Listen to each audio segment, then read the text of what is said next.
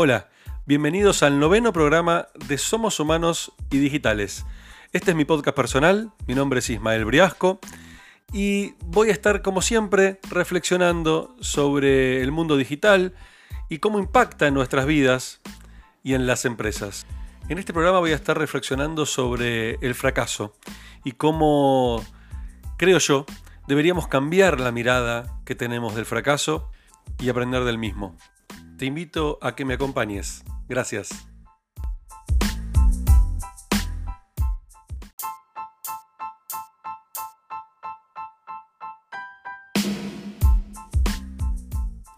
Bueno, gracias por escucharme, gracias por estar ahí. La verdad que es un placer hacer este podcast. Y hoy estuve, les quería contar que hoy estuve grabando el, si no recuerdo mal, el sexto programa de disrumpir paradigmas digitales. Por, de hecho, aprovecho, si no vieron todavía ese canal en YouTube, los invito a que lo vean. Eh, me pueden buscar en YouTube poniendo disrumpir paradigmas digitales o busquen Ismael Briasco, quizás me encuentren más rápido. En donde estoy entrevistando y conversando con líderes de diferentes eh, industrias sobre la transformación digital. Y hoy estuve entrevistando a Ariel Arrieta. Ariel Arrieta es el CEO de NXTP o NXTP en español, eh, en donde ayudan a las startups a justamente a poder crecer eh, a través de, por supuesto, a través del dinero que, les invierten y además también, por supuesto, con mentorías y con, eh, y con lo que se le llama normalmente smart money, ¿no? A través de los contactos y a través de la llegada que tiene tanto Ariel como todo su equipo a diferentes contactos, a diferentes personas en el ámbito también de Silicon Valley, eh, lo cual eso genera un valor mucho más importante que solo el dinero que se suele invertir en estas compañías. Pero lo más interesante, bueno, la verdad que fue muy interesante la conversación y ya la van a ver cuando la publiquemos, eh, pero una de las cosas que, me quedó dando vueltas al hablar con, Ariel tiene que ver con el tema del de el fracaso, ¿no? Algo tan, por ahí tan bastardeado de alguna manera en Latinoamérica. El fracaso en el mundo de las startups es algo que está visto de una manera muy diferente a como estamos acostumbrados. Em, se lo ve el fracaso como algo positivo, no como algo negativo, sino como una posibilidad de aprendizaje. Em, miren, les cuento rápidamente una anécdota que justamente se la conté, se la recordé a Ariel en la conversación que tuvimos hoy, que tuvo que ver con eh, mi primera startup. En ese momento, bueno, se llamaba PsicoFXP, era, era un sitio de foros en la época eh, estamos hablando entre el año 2000 y el año 2014, que fue el periodo que, duró esta compañía, que en realidad arrancó como un hobby, después la convertí en una compañía. Y en ese, bueno, imagínense, en, casi, en 14 años de hecho, eh, vivimos un montón de cosas, ¿no? un montón de, experiencias, de fracasos, de errores, eh, de aciertos. Em, y cuando decidí convertirla en una empresa, porque fue un hobby hasta el año 2006 aproximadamente, cuando decidí convertirla en una empresa junto con mis socios en ese momento, eh, una de las decisiones que tomamos en los a los pocos años siguientes fue armar un advisory board, que básicamente es un grupo de personas que tienen diferentes conocimientos y te pueden aportar al, día a día de la compañía, ¿no? al mes a mes, o ayudarte con ideas, con contactos, eh, a, cambio de. Eh, hay diferentes formas de armarlo. Yo lo armé a cambio de un porcentaje chiquito del equity, o sea, del, porcentaje accionario de la compañía. Y Ariel Arrieta era una de estas personas. De hecho, fue el primero que subamos a nuestro board con, eh, con el objetivo de que nos ayudara a desarrollar toda la estrategia comercial que estábamos haciendo, porque tenía mucha experiencia en el mundo publicitario.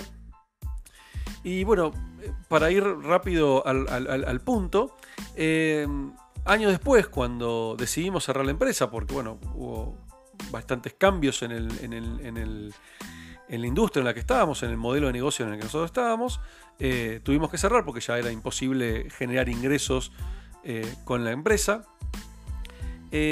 tuve que ir a visitarlo a Ari, a sus oficinas, y a contarle, mira Ari, decidimos cerrar. Este, lamentablemente el porcentaje que te habíamos dado de compañía ahora son papelitos de colores, con lo cual, gracias por todo, te súper agradezco por tu tiempo y por, por las ganas de, ayudarnos. Em, y la primera pregunta que me hace Ariel después de que le contó esto fue, ok Isma, ¿y ahora qué vas a hacer? ¿A qué te vas a dedicar? Le digo, bueno, mira, estoy ahí con un par de proyectos, viendo mis próximos pasos. Y lo primero que me dice siguiente fue, ok Isma, ni bien tengas claro qué vas a hacer, eh, no, dudes en venir a, contármelo porque me gustaría invertir. Imagínense mi cara de sorpresa, ¿no? Eh, lo único que le digo fue, ok Ari, pero no entiendo, te acabo de contar que acabo de fracasar, que acabo de cerrar mi empresa, acabo de despedir a casi 40 personas en menos de un año. Eh, no entiendo, ¿por qué, me, ¿por qué querrías invertir de nuevo? Y la respuesta de Ariel fue un gran aprendizaje, a lo cual me llevó después a investigar un montón más al respecto. Eh, la respuesta de Ari fue, ¿sabés, Sismo, una cosa? Vos tenés una tremenda, tremenda experiencia de años y años de armar una empresa, contratar gente, despedir gente, armar equipo, seleccionar a las personas correctas, eh, armar producto, testearlo, saber eh, hablar con clientes, saber generar tráfico. Hay un montón de aprendizaje en esto que vos ves como un fracaso. Y yo lo veo justamente como aprendizaje.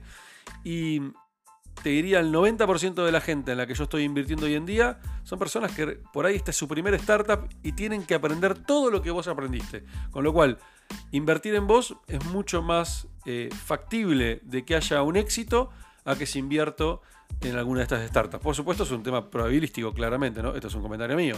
Eh, pero bueno, esa mirada a mí me hizo abrir los ojos y darme cuenta que había que tener una mirada diferente eh, con respecto al fracaso.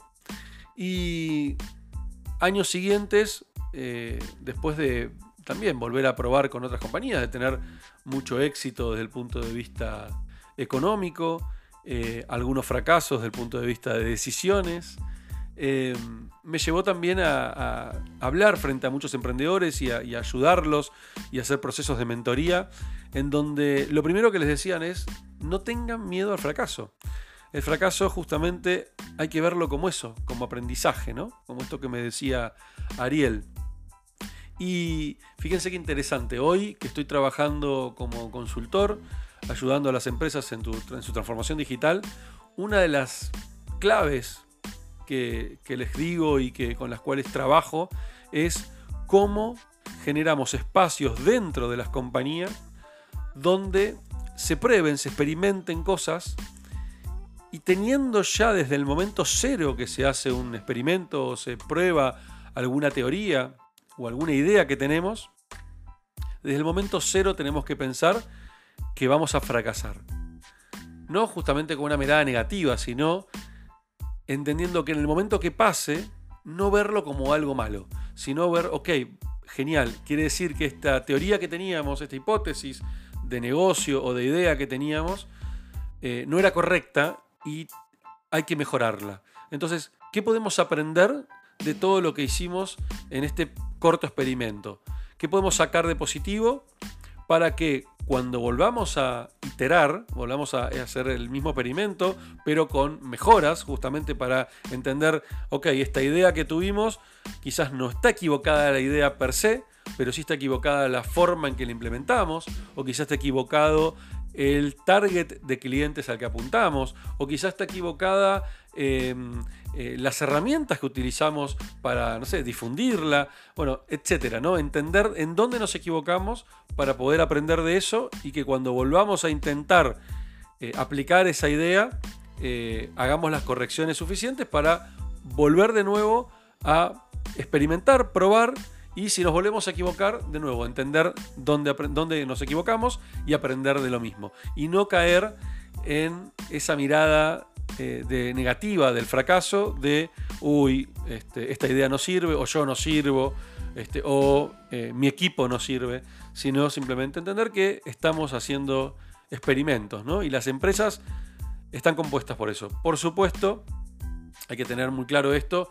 Una cosa es una startup que recién empieza, que tiene prácticamente nada para perder, eh, versus una empresa que por ahí ya tiene una trayectoria, ya tiene un modelo de negocios, ya están facturando, están ganando dinero eh, no podemos hacer un experimento sobre la vaca lechera, ¿no? sobre aquello que nos deja eh, las ganancias o es lo que mejor funciona. Las pruebas siempre hay que hacerlas sobre entornos cuidados, sobre ideas que no sean las ideas principales del negocio, sino alguna idea paralela en la cual podamos experimentar. Eh, pero creo que hay muchísimo, muchísimo para aprender de las, de las pymes, de las grandes compañías, de esta cultura del mundo de las startups digitales. ¿sí? Eh, y bueno, quería dejar esta reflexión. Eh, y no solo, y para cerrar, creo que esto no solamente es aplicable en el mundo de las empresas. Creo que esto también es aplicable en nuestra vida personal, ¿no? ¿Cuántas veces eh, cometemos errores y nos castigamos por esos errores que cometemos en vez de aprender de los mismos? En vez de mirar para atrás con el solo motivo de aprender, no de castigarnos, no de criticarnos, no de darnos con el látigo, sino justamente de, ok, ¿qué puedo aprender de esto y cómo lo puedo aplicar a futuro?